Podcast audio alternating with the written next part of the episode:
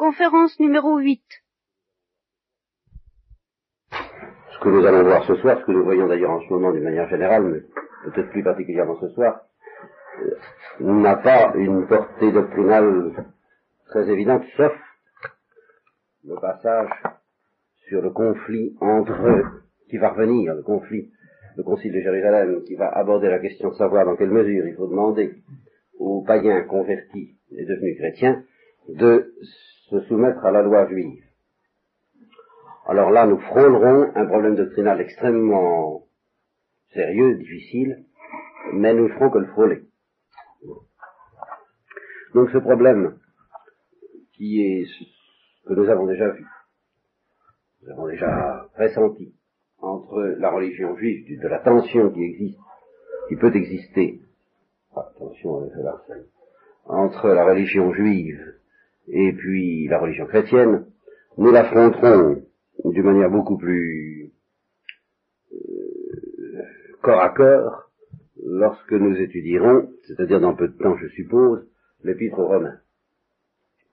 Et d'une manière générale, les épîtres de Saint Paul, c'est le grand thème, c'est un des grands points de départ de tous les développements doctrinaux de Saint Paul.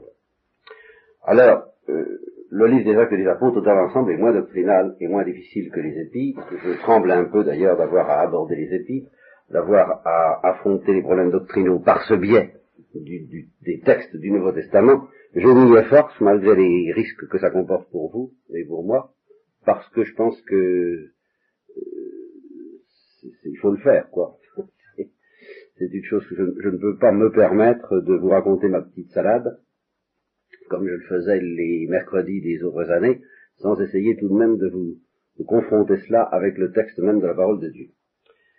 Pour le moment, en tout cas, nous allons faire seulement que effleurer ce problème de la loi et de la grâce, de la loi juive et de la loi évangélique, si vous voulez, de la foi dans la grâce chrétienne, et nous allons surtout, c'est vrai que je fais une carte qui est une abominable carte, évidemment, comme toutes les cartes que je fais, c'est quelque chose d'innommable, mais enfin, matériellement, en gros, il y a les noms importants qui y sont.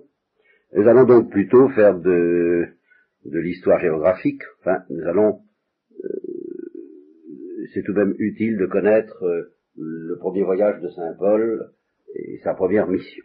C'est pratiquement ce que nous allons faire ce soir. Donc vous vous rappelez que nous avons euh, évoqué le, la parole de l'Esprit Saint, je ne sais pas de quelle manière l'Esprit Saint s'était exprimé en cette occasion, demandant qu'on mette à part Saul et Barnabé pour l'œuvre d'évangélisation à laquelle ils étaient appelés.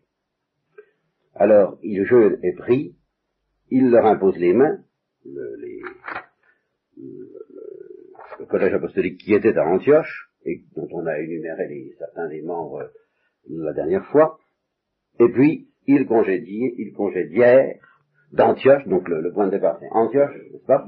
Alors vous voyez, Antioche, il y a deux Antioches, hein. Ne les confondez pas, je m'excuse, première danse. Euh, vous avez Antioche de Syrie, qui est ici, c'est le plus important, et puis Antioche de Syrie. Ils vont donc vers Chypre, ils arrivent à Salamine, et comme toujours, là, ça, n'est pas bien nouveau, ils vont dans les synagogues, et ils annoncent la parole de Dieu avec un certain Jean-Marc. Jean-Marc qui est leur auxiliaire et qui rédigera, en fin de compte, je crois bien que c'est lui qui rédigera l'évangile selon Saint Marc. Je crois bien, mais ça, ça demande une vérification que vous tâcherez de me rappeler de faire. Hein. Alors, il traverse l'île jusqu'à Paphos, et il trouve là un magicien, un faux prophète juif, dont le nom était Bar Jésus et qui était le conseiller du proconsul, c'est-à-dire, disons, l'autorité romaine du lieu. Ce proconsul s'appelait Sergius Paulus et il est qualifié par les actes du titre d'homme avisé. Alors, comme c'est un homme avisé, il fait venir Paul et Saul, enfin, tantôt on l'appelle Saul, qui est le nom hébraïque, tantôt on l'appelle Paul, qui est le même mot grec. Il venir, il fait venir Barnabé et Paul, et il essaie de, il est tout à fait prêt à entendre la parole de Dieu. Et alors le magicien, Bar Jésus ou Elimas, ça là encore ça doit être un nom grec et un nom hébraïque, euh, s'oppose à eux et cherche à détourner le proconsul de la foi. Alors je pense qu'au début, pendant un certain temps, Saul a dû pratiquer autant qu'il en était capable une certaine courtoisie dans la discussion, et puis alors au bout d'un certain temps, il en a eu assez. Rempli de l'Esprit Saint, tenant ses regards fixés sur lui, Saul lui dit, homme plein de toute ruse et de toute fraude, fils du diable, ennemi de toute justice, est-ce que, est-ce que c'est pas bientôt fini de pervertir les voies droites du Seigneur? Alors maintenant, voici sur toi la main du Seigneur, tu vas être aveugle et tu verras plus le soleil, pour un temps. C'est encore gentil, hein, à côté de la manière dont avait été exécuté euh, un autre personnage, euh, ah ben, le fameux, un autre Simon, alors celui, l'auteur de la Simonie, il était encore assez aimable. Tu ne verras pas le soleil pour un, pour un temps. Et alors à l'instant même, tomba sur lui l'obscurité, puis les ténèbres. Notez bien la gradation. l'obscurité, puis les ténèbres. Et alors, euh, il cherchait des gens pour l'aider à en sortir, il était un peu affolé. Et le proconsul aussi. Et il se met tout de suite à avoir la foi, le proconsul, parce que vivement frappé de la doctrine du Seigneur. il y avait évidemment quoi. Alors là-dessus, il s'embarque à Paphos, c'est-à-dire à l'ouest de Chypre, et ils arrivent à Pergé de Pamphylie. Et à partir de Pergé, ils montent jusqu'à Antioche de Pisidie, l'autre Antioche. C'est celui qui est le plus gros et le plus visible sur la carte. Et alors là, ils entrent dans la synagogue le jour du sabbat, c'est toujours le même scénario. Et après la lecture de la loi et des prophètes, la loi et les prophètes, vous voyez, euh, les chefs de la synagogue, qui sont très polis, les invite à venir prendre la parole. Frères, si vous avez quelques paroles d'exhortation pour le peuple, parlez. Alors, Paul fait signe de la main, qui va parler, et il leur fait, une fois de plus, ce que nous avons déjà entendu plusieurs fois, un résumé de l'histoire sainte. Le Dieu de ce peuple, d'Israël, choisit nos pères, glorifia le peuple pendant son séjour dans la terre d'Égypte, puis à bras levés, il les en fit sortir. Ça, ça évoque ce que vous avez, vous, vous rappelez peut-être, la traversée de la mer Rouge, Dieu ayant levé son bras pour que les eaux de la mer Rouge permettent au peuple d'Israël de fuir sous la poursuite des Égyptiens. Pendant 40 ans, il les nourrit dans le désert. Écoutez, je passe parce que vous connaissez tout ça. Il en arrive très vite à David, le fils de Jessé, homme selon mon cœur, dit Dieu, qui fera toutes mes volontés. Et alors, c'est de sa postérité, de la maison de David, qu'il a suscité pour Israël un sauveur, Jésus.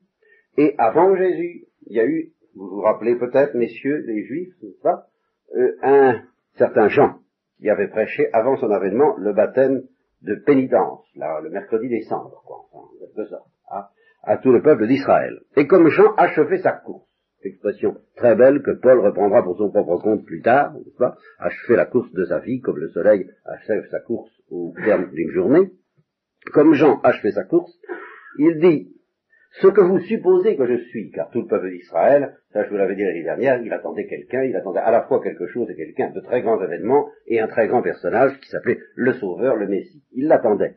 Il ne savait pas très bien comment il serait fait. Les uns l'imaginaient plein de gloire, d'autres soupçonnaient quelque chose de plus profond et plus mystérieux, peut-être. Et alors ils se sont demandé, est-ce que ce serait pas Jean?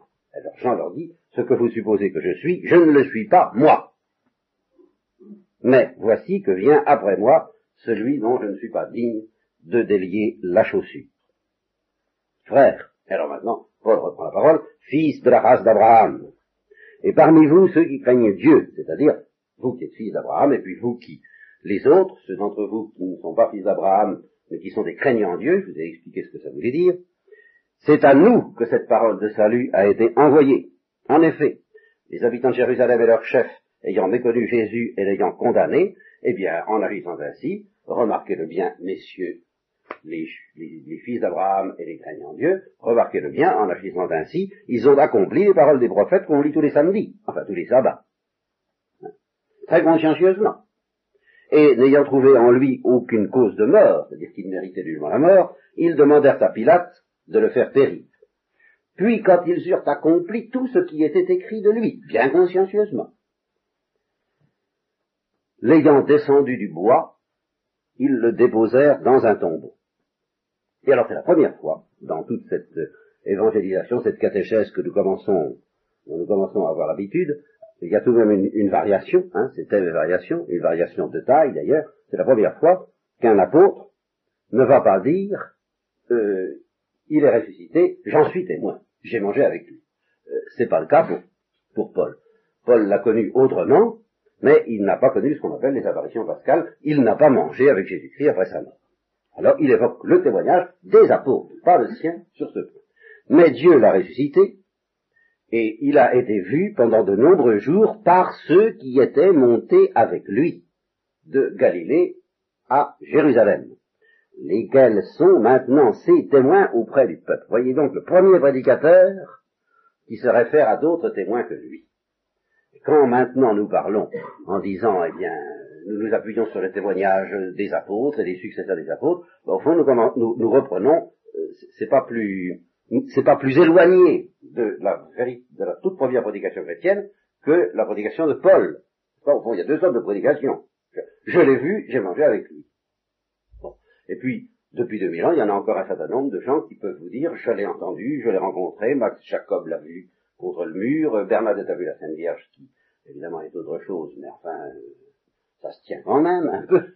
Et bon, alors il y a des gens qui peuvent dire ça, ce que nous avons vu, ce que nous avons touché du verbe de vie, nous vous l'annonçons, et puis il y a ceux qui peuvent dire non, j'ai rien vu, j'ai rien touché, mais je, je connais, j'ai entendu, j'ai entendu d'autres me dire, plus ou moins directement, peu importe s'il y en a 14 ou 14 000, entre celui qui a été témoin et puis les autres qui transmettent, ils transmettent fidèlement.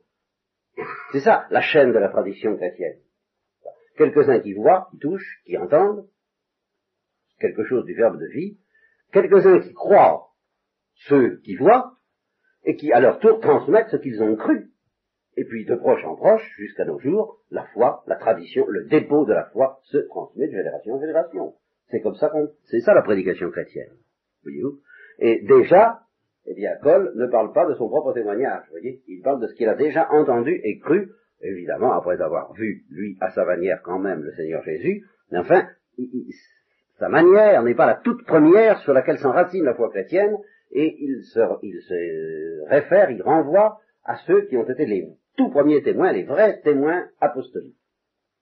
Alors, lesquels sont maintenant ces témoins auprès du peuple? Et nous, nous, alors nous, c'est euh, Jean-Marc, Barnabé et Paul, et puis peut-être quelques autres qui étaient avec eux, eh bien nous, nous vous annonçons que la promesse faite à nos pères, cette promesse, Dieu l'a remplie pour nous, leurs enfants, en ressuscitant Jésus, comme vous trouvez ça écrit dans les psaumes. Alors, un certain nombre de textes que nous devrions mieux connaître, parce que on les, disait, on les dit encore dans la liturgie, et parce qu'ils sont fondamentaux, ils sont essentiels pour notre foi chrétienne. Tu es mon fils, moi aujourd'hui je t'ai engendré. Euh, tu ne permettras pas que ton sein voie la corruption. Je, te donne, je vous donnerai les choses saintes promises à David qui sont assurées. Tout ça sont des textes des psaumes.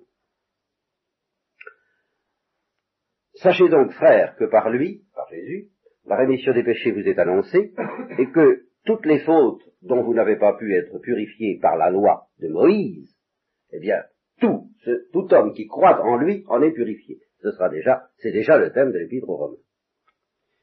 Alors, faites attention, mes chers amis, que ne vous arrive pas ce qui a été dit dans les prophètes. Voyez, vous qui méprisez les signes de Dieu, soyez stupéfaits et disparaissez. Parce que moi, je vais accomplir une œuvre euh, en vos jours, c'est-à-dire en, ce moment, au moment où vous vivez, sous, sous votre nez, une œuvre que vous ne croirez pas si quelqu'un vous la raconte. Voilà. Alors là-dessus, au nom du Père, du Fils et du Saint-Esprit, Amen, il descend de chair. Et il s'en va. Et à ce moment-là, ça va encore à peu près, les chefs de la synagogue les invite à leur parler le sabbat suivant sur les mêmes choses. Et bien entendu, euh, mercredi prochain, pas? Ah ben, samedi prochain, vous continuerez à nous parler de ces choses. Et quand l'assemblée eut été congédiée, beaucoup de juifs et des amis des juifs, les craignants en Dieu, suivirent Paul et Barnabé et ils continueraient, ils continuèrent à parler avec eux. Euh, et Paul et Barnabé les engageaient à persévérer dans la grâce de Dieu.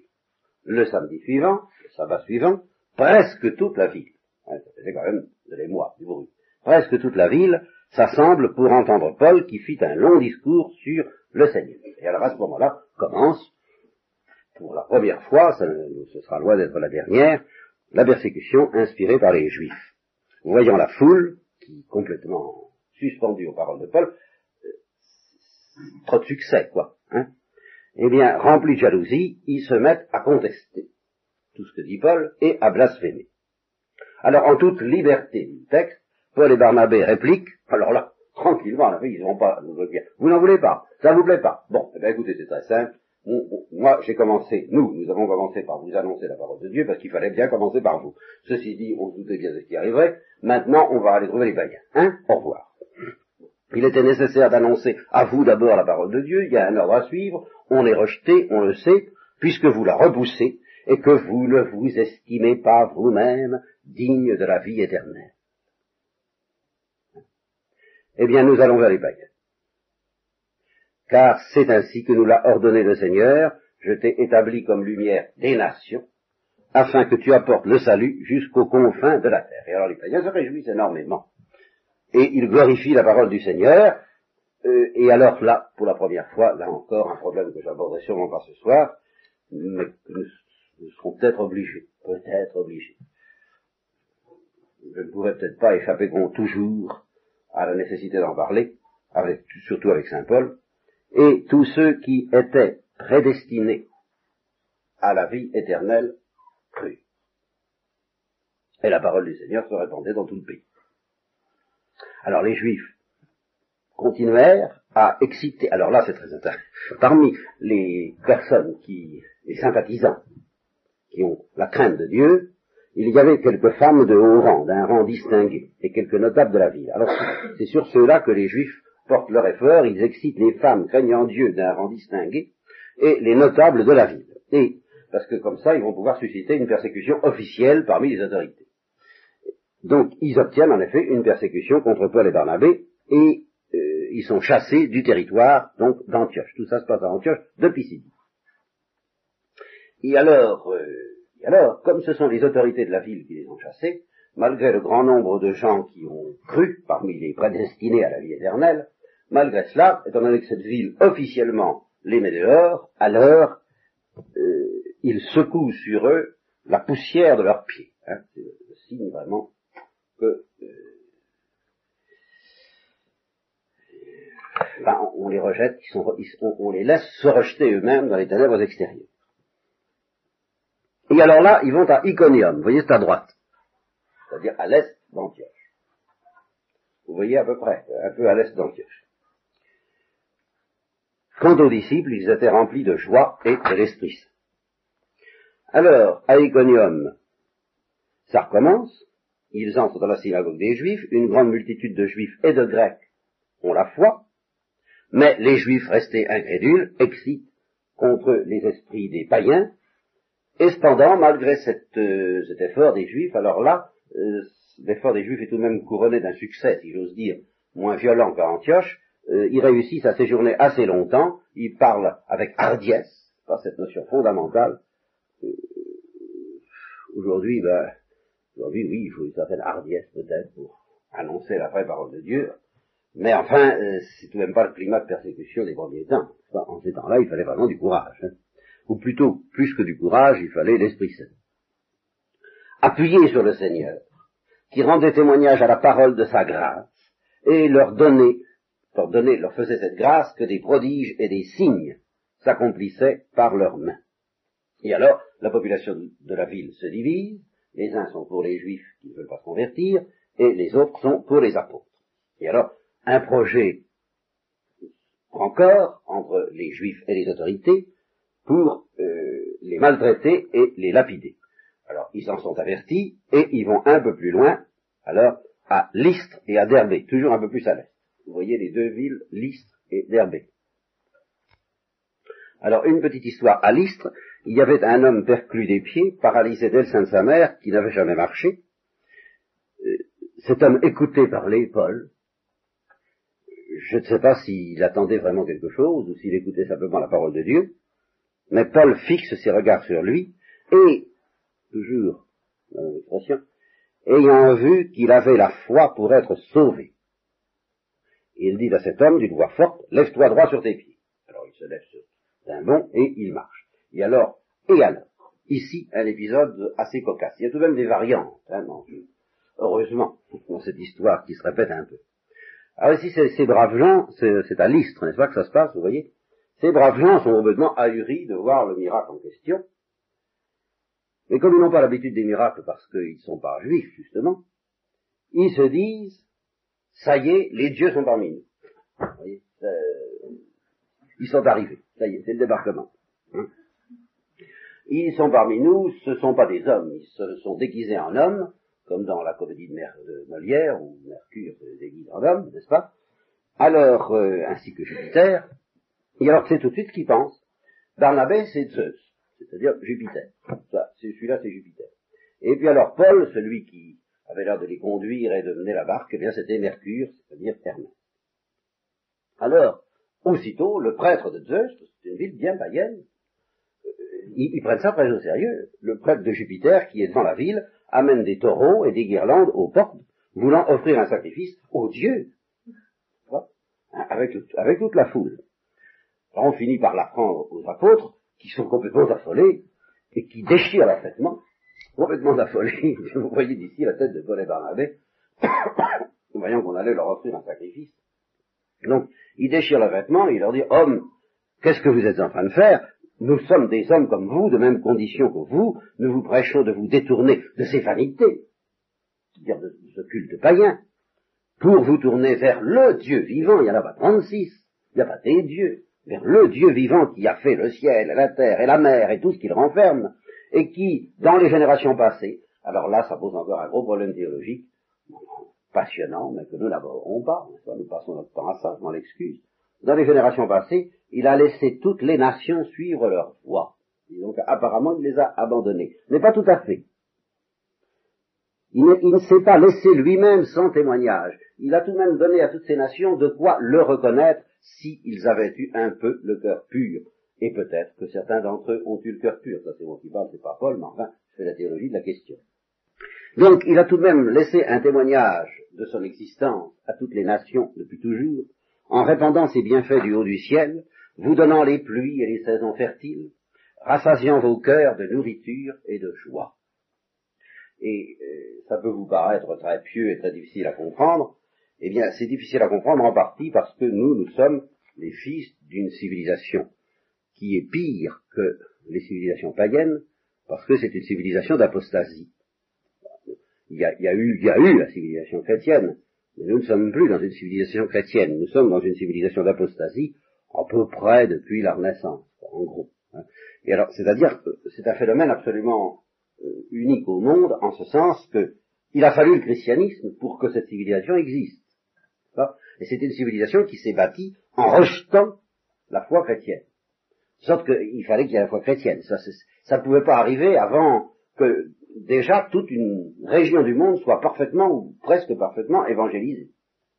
Bon. Alors, à cause de ça, nous avons de grandes difficultés à comprendre ces choses, mais les stoïciens, par exemple, hein, je ne sais pas si c'est Aesop ou si c'est un autre, euh, disant ceci, je trouve vraiment admirable, et c'était pas dû au christianisme, disant euh, Mon Dieu, je ne te louerai jamais assez pour avoir créé d'un côté, pour avoir fabriqué, pas que c'était l'idée de la création à l'état pur, tel que nous l'avons pu dégager, nous chrétiens, mais enfin pour avoir fabriqué d'un côté la lumière, d'un autre côté les yeux, et en fin de compte, et enfin l'harmonie inexprimable et merveilleuse entre la lumière et mes yeux. Alors, toutes ces choses qui sont admirables, la lumière c'est admirable, les yeux c'est admirable, mais l'harmonie entre les deux c'est plus admirable encore, je te loue, ô Père, car les stoïciens avaient le sens de la paternité de Dieu, un sens qui n'était pas aussi pur que l'autre bien sûr, mais enfin un certain sens. Tout ça n'est pas si difficile à comprendre pour des cœurs purs, mais c'est très difficile à comprendre pour une civilisation comme la nôtre. Ça, c'est tout autre affaire. Bon. Alors, ils, leur expliquent ça, mais ils ont beaucoup de mal à obtenir que la foule ne leur offre un sacrifice malgré tout. Il faut qu'ils se défendent euh, énergiquement. Mais euh, ça ne dure pas très longtemps parce que sur leurs traces arrivent d'Antioche, vers l'Istre, un certain nombre de juifs qui euh,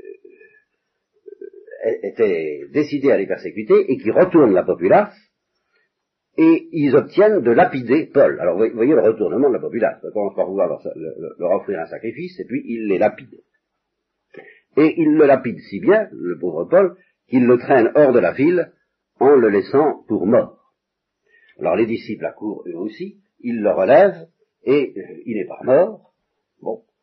Et il rentre dans la ville, et le lendemain, eh ben, selon la parole du Christ, si on, si on vous persécute dans une ville, fuyez dans une autre, il part avec, il part, euh, avec Barnabé pour, alors un petit peu plus loin que l'Istre, d'Herbé. Hein, je, vous, voyez, vous suivez à peu près?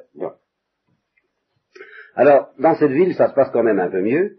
Ils font de nombreux disciples. Et alors, euh, les esprits s'étant calmés, je suppose, euh, ils retournent à l'Istre, à Iconium et à Antioche. Ils font chemin sans arrêt fortifiant les âmes des disciples, les exhortant à persévérer dans la foi, et leur disant ce qui n'était vraiment pas inutile en ce temps-là, et ce qui ne l'est peut-être pas non plus de notre temps, que c'est à travers beaucoup de tribulations que nous devons entrer dans le royaume de Dieu. Et dans chaque église, alors ils font des prêtres. Ils imposent des mains à des presbytres. Je suppose que c'était des prêtres. Après avoir prié et jeûné, et ils les confient au Seigneur en qui ils avaient cru. Alors après ça, ils traversent la Pisidie, ils viennent en Pamphylie, je ne sais pas si j'ai marqué la Pamphylie, non, je crois pas. Ils annoncent la parole à Pergé, Berger, ça, vous voyez, et un petit peu plus loin, vous trouvez un port qui s'appelle Atalia. Hein? Vous avez vu? Bon. Et alors là, ils s'embarquent. Et ils retournent à Antioche de Syrie bateau. Et alors, une fois arrivé à Antioche, que c'est une ville vraiment bien christianisée, il, il rassemble l'église et il leur raconte tout ce qui est arrivé, tout ce que Dieu avait fait avec eux, et il leur explique, nous avons ouvert aux païens les portes de la foi. C'est tout de même un événement très neuf. Ça avait à peine commencé à Antioche, mais là ça devient très sérieux. Et ils séjournèrent, ils séjournèrent assez longtemps avec les disciples à Antioche. À ce moment-là, de Jérusalem, que je n'ai pas marqué, si j'ai dû mettre un J, non, je n'ai pas marqué. Alors on ne le voit pas, il est en dessous du tableau, n'est-ce pas? Ou un peu plus au sud, au bas du tableau, des, Juifs montent de Jérusalem et ramènent sur le tapis la question de la circoncision. Toujours devant l'ampleur des conversions, le même problème, ils vont, ils, vont chercher tous les chrétiens, tous ceux qui sont païens convertis au christianisme, ils leur disent ça marche pas votre affaire. Ça ne peut pas aller il faut d'abord que vous soyez circoncis selon la coutume de Moïse. Sinon, vous ne pouvez pas être sauvé. Alors, ça barde, théologie, euh, discussion, controverse. Euh, alors, à la fin, on dit, il y a quel moyen ben, Il faut aller à Jérusalem pour en avoir le cœur net. Et c'est le premier concile de l'histoire de l'Église qui sera le concile de Jérusalem. Vous voyez sur quelle question ça porte, n'est-ce pas? Faut-il être juif d'abord avant d'être chrétien pour devenir chrétien? Car c'était des chrétiens qui disaient ça. Faites attention, c'était des juifs christianisés de Jérusalem, mais pour ceux-là, pour ces juifs-là, c'était inconcevable qu'on soit chrétien sans être d'abord juif. Bon. Alors, on décide que Paul et Barnabé, avec quelques autres, euh, monteraient vers les apôtres à Jérusalem. Sur la carte, évidemment, ça, ça a l'air de plutôt de descendre, mais enfin, c'est c'est une tradition chez les juifs. Jérusalem, elle est sur une colline, on monte à Jérusalem. Alors, escorté par l'Église, il traverse la Phénicie, c'est-à-dire Tyr, que je n'ai pas mis non plus. Bon, et la Samarie, il raconte la conversion des païens, il cause une grande joie à tous les frères, ils arrivent à Jérusalem, ils sont accueillis par l'Église et les apôtres et les presbytres, c'est-à-dire, je suppose, les frères. Je dis je suppose parce que les exégètes eux-mêmes ne sont pas tout à fait fixés à ce sujet-là, on suppose. Et il rapporte tout ce que Dieu avait fait avec eux, mais à ce moment-là, quelques-uns de la secte des pharisiens, parmi les chrétiens, la même chose, se lèvent et disent il faut circoncire tous ces gens-là. Et il faut leur imposer la loi de.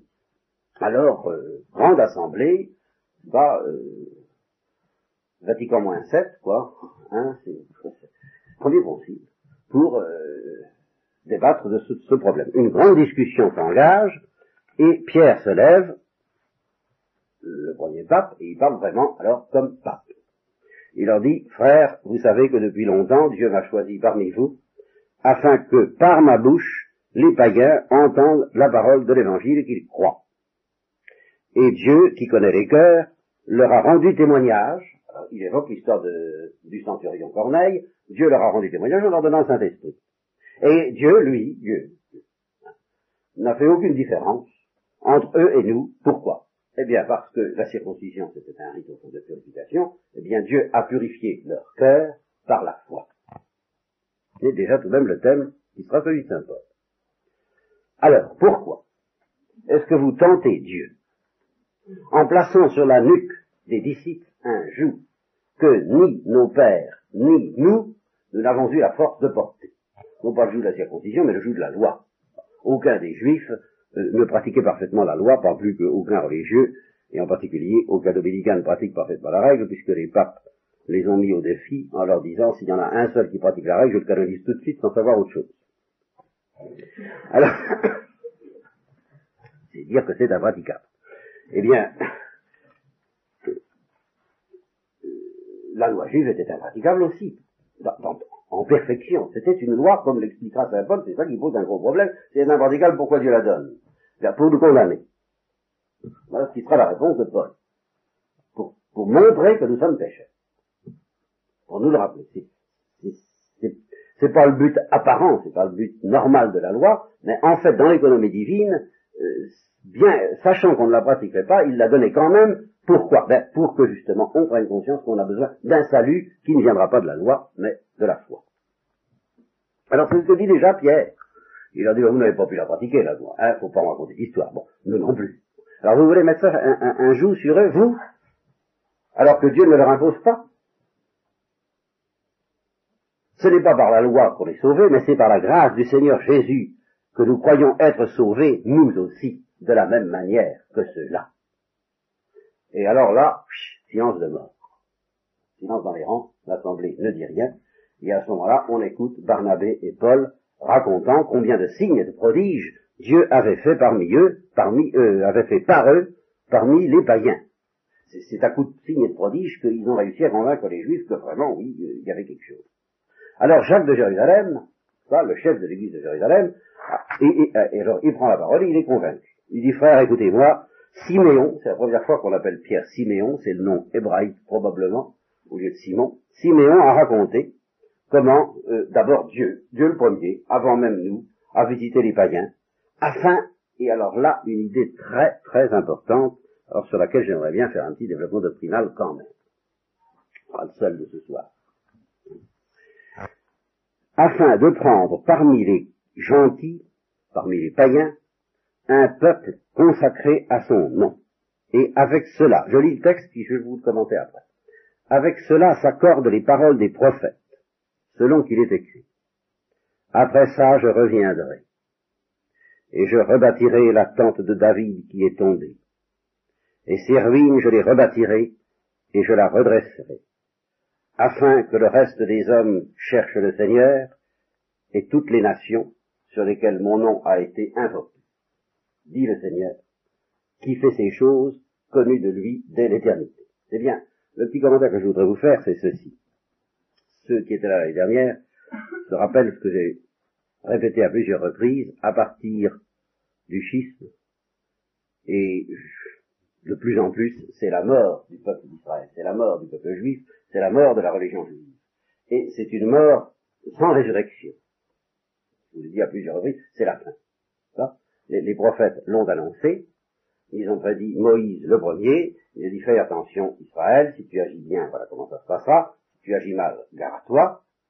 Et euh, puis Moïse a une vision, il dit puis, vous agirez mal, et puis tout sera fichu, tout sera par terre, et Jérusalem sera détruite, le temps sera détruit, et vous serez complètement dispersés parmi les nations. Et alors, en même temps, il ajoute, et puis ceci, quand ce sera fait, je vous ramènerai. Je vous ramènerai. Et alors cette promesse de consolation, qui doit survenir après la mort et la catastrophe de la religion juive, les prophètes l'ont répété à maintes reprises, et en particulier pendant la déportation de Babylone. Pour ceux qui étaient là et dire qui se souviennent, on a beaucoup insisté là-dessus. Pendant la déportation de Babylone, euh, plusieurs euh, prophètes ont répété euh, Aie confiance, Israël, le Seigneur reviendra, un jour reviendra, tu refleuriras, tout, tout repartira, ce sera, ce sera merveilleux. Et c'est ça que les Juifs attendaient. Que le peuple, que le peuple élu, voilà, c'est cette notion-là sur laquelle je voudrais insister, que le peuple élu ressuscite. Et alors, jusqu'à présent, je vous disais, ben non, le peuple élu n'a pas ressuscité. En fait, si, le peuple élu a ressuscité. Mais le peuple élu, maintenant, c'est nous. C'est nous, dont ne sont pas exclus les juifs. Simplement, dans la pensée de Dieu, la, la résurrection d'Israël se ferait selon des perspectives qui étaient évidemment impensables pour Israël, et qui étaient, euh, c'est les perspectives de la Pentecôte. Vous voyez, nous, sommes le peuple élu. Voilà ce que je veux dire. Alors vous me direz, bah oui, c'est banal, on le dit tout le temps dans la liturgie. Oui, ben peut-être. Mais je ne sais pas si vous comprenez euh, toute la violence que ça a dans l'esprit du peuple juif et que ça devrait avoir, que ça devrait avoir dans l'esprit des chrétiens. Parce que être le peuple élu, ça veut dire être le peuple aimé entre tous, bien aimé, choisi d'une manière toute particulière et sur lequel une certaine passion de Dieu repose. Hein? eh bien, dans une première phase de l'histoire du salut, ce peuple élu c'était, était marqué par un signe qui s'appelle la circoncision.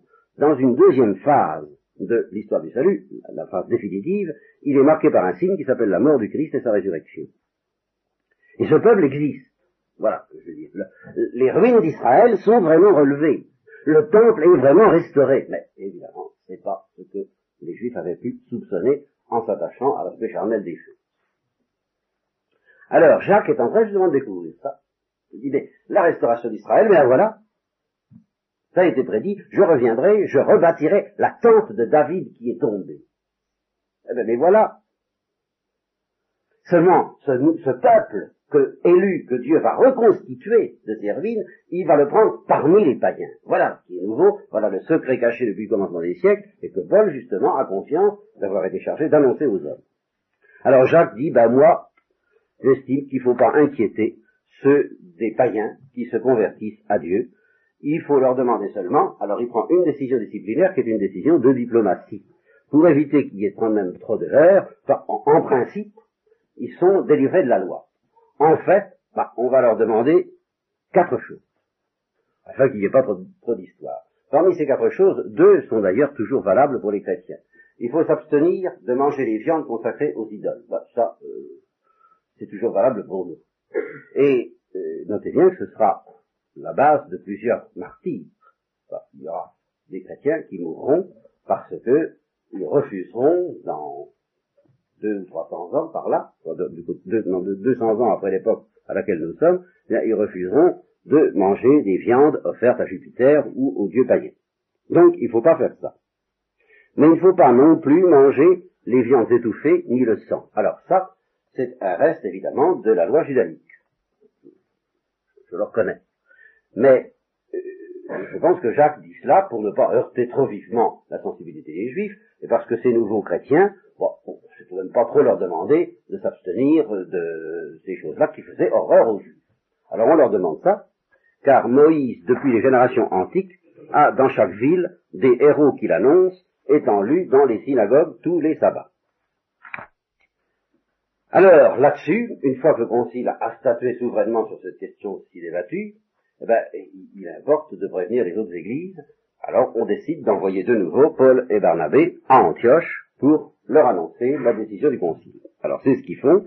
Ils prennent, un ils prennent avec eux deux autres euh, hommes, Judas et Silas, hommes éminents parmi les frères, et voilà ce qu'ils leur écrivent. Les frères apôtres et presbytes. Alors c'est une, euh, c'est la première encyclique, si vous voulez. C'est une lettre.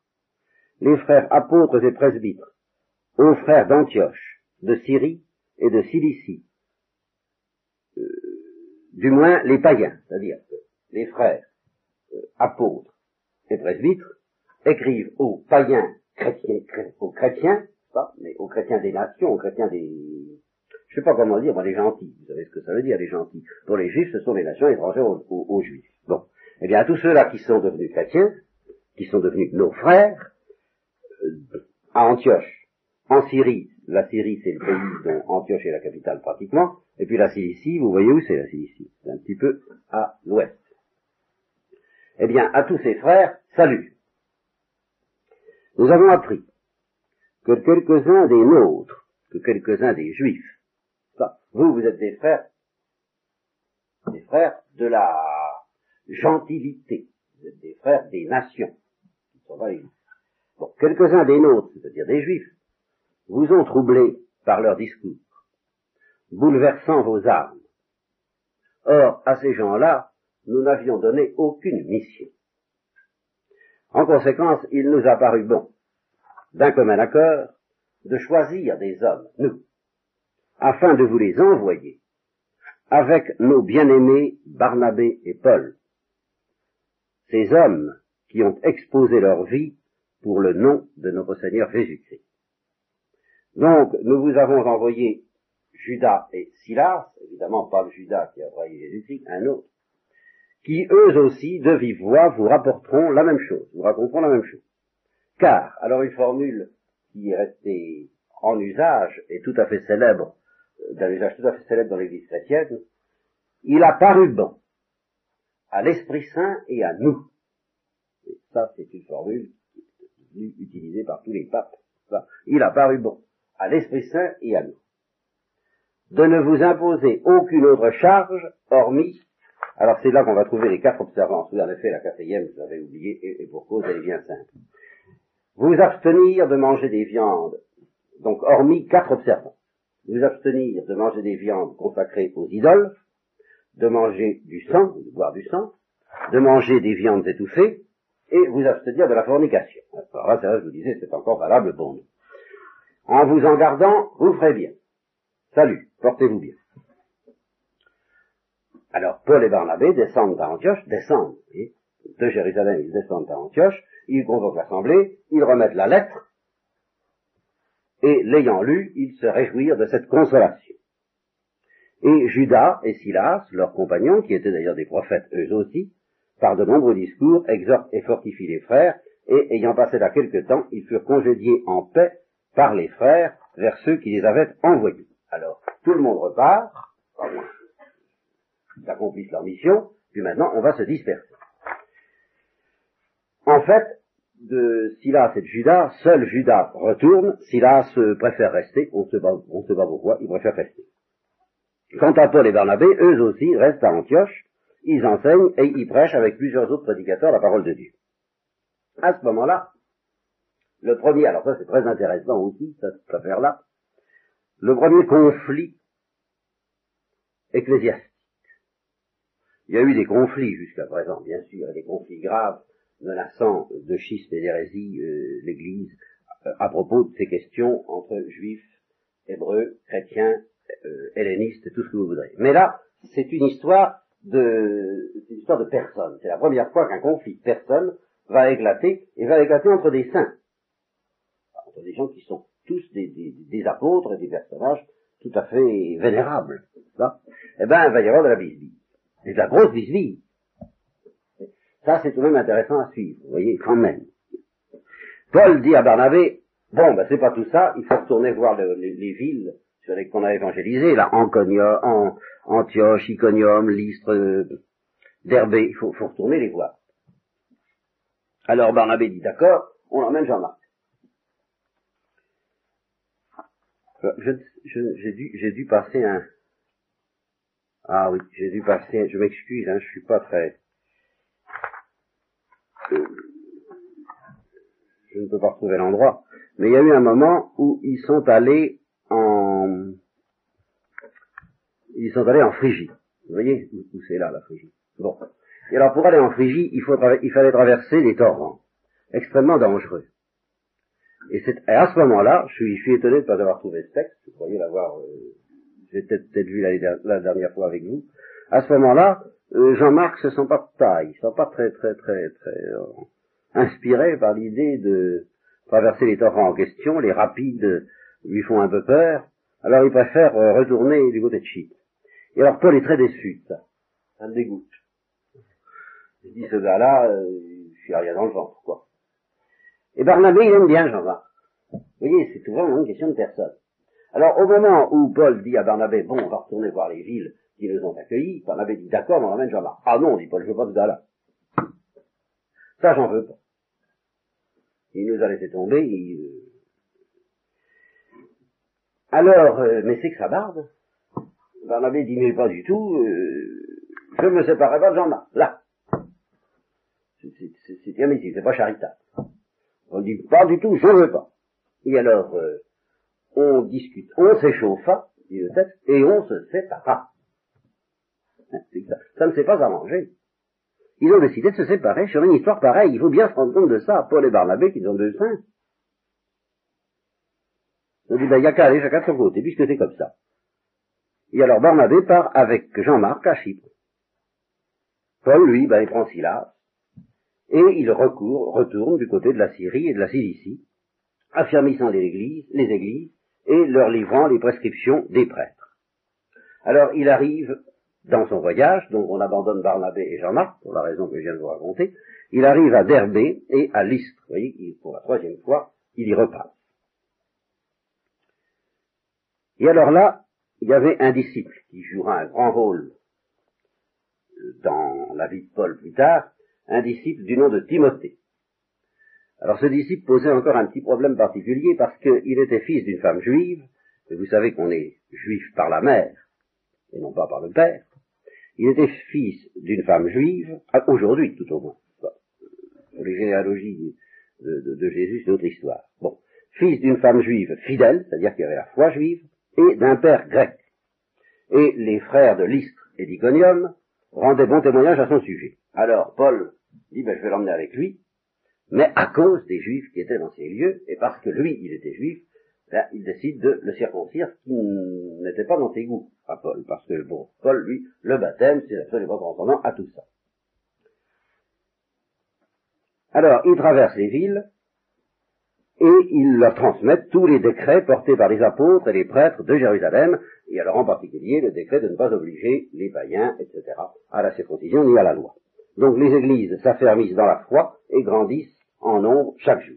Ils traversent la Phrygie et la Galatie. Vous voyez la Galatie ça Et à ce moment-là, euh, Paul est tenté d'aller, dit le texte, en Asie.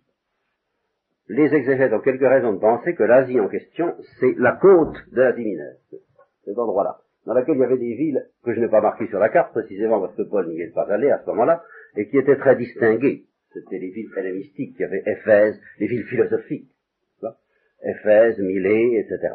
Alors, il avait envie d'aller par là, mais le Saint-Esprit l'en a empêché. Alors, euh, ils arrivent près de la Mysie. Enfin, je n'ai pas dû la mettre. Ça, si, bon, alors, vous voyez. Bon. Et ils essaient de se rendre en Bithynie. Vous voyez. Et ce moment-là, encore une intervention de l'Esprit de Jésus qui ne leur permet pas d'y aller, de sorte qu'ils traversent la Mysie, mais sans passer par la Bithynie, et ils arrivent à Troade. Alors, je ne sais pas très bien quel est le chemin qui suit, moi je vous donne le texte. Ils arrivent à Troade qui est un port. Et alors là, il se demande un peu quoi faire, Paul. Il a toujours envie d'aller un petit peu de ce côté-là, ça l'intéresse, et toujours le Saint-Esprit l'empêche. Et alors, il est perplexe, dans la nuit, il a une vision, et il voit un Macédonien. La Macédoine, c'est là. Vous voyez les trois doigts de la Macédoine, n'est-ce pas? Et la ville de Philippe, qui est une ville importante de Macédoine. Alors, il voit, la nuit, étant à Troade, il voit un Macédonien, en songe, qui se tient debout et qui le supplie, en lui disant, passe en Macédoine, viens à notre secours. Oh bon, dit va, j'ai compris, il faut que j'aille en Macédoine. Alors, aussitôt, et ici le texte euh, varie d'une manière très curieuse, parce que jusqu'à présent, je vous le lis tel qu'il est, vous allez voir, durant la nuit, une vision apparut à Paul, un Macédonien se tenait debout et le suppliait en disant, passe en Macédoine, viens à notre secours, et dès qu'il eut vu cette vision, Paul, aussitôt, nous cherchâmes à partir pour la Macédoine. Et, à partir de ce moment-là, Luc parle comme compagnon de voyage de Paul. Nous cherchâmes à partir pour la Macédoine, concluant que Dieu nous appelait à les évangéliser.